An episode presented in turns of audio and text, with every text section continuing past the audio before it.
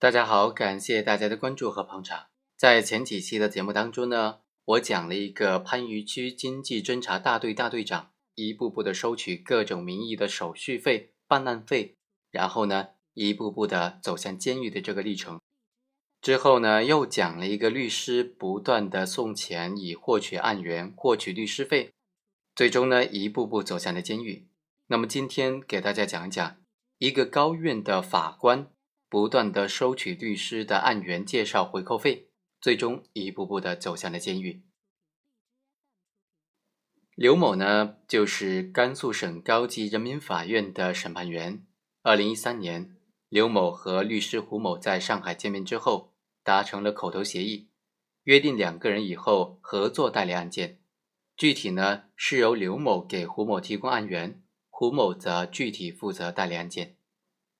刘某和胡某在共同的努力之下，首先接了一个叫三元公司的案件，作为三元公司的诉讼代理人，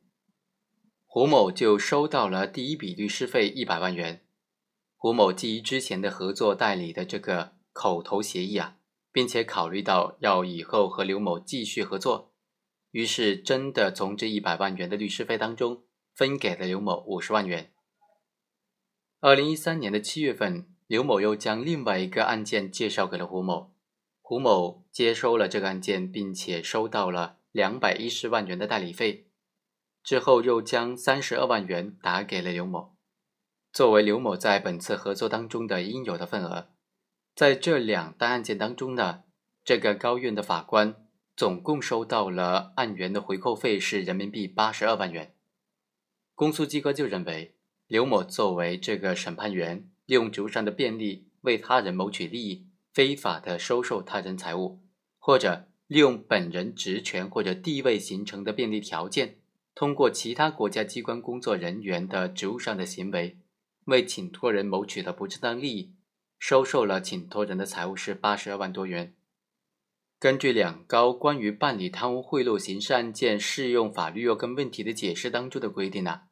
受贿数额在二十万元以上不满三百万元的，就属于数额巨大。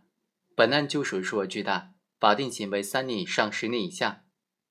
最终，法院作出判决：刘某作为审判机关的工作人员，利用职务上的便利或者他的职权或者地位形成的便利条件，为请托人谋取不正当的利益，非法收受请托人的财物，构成受贿罪。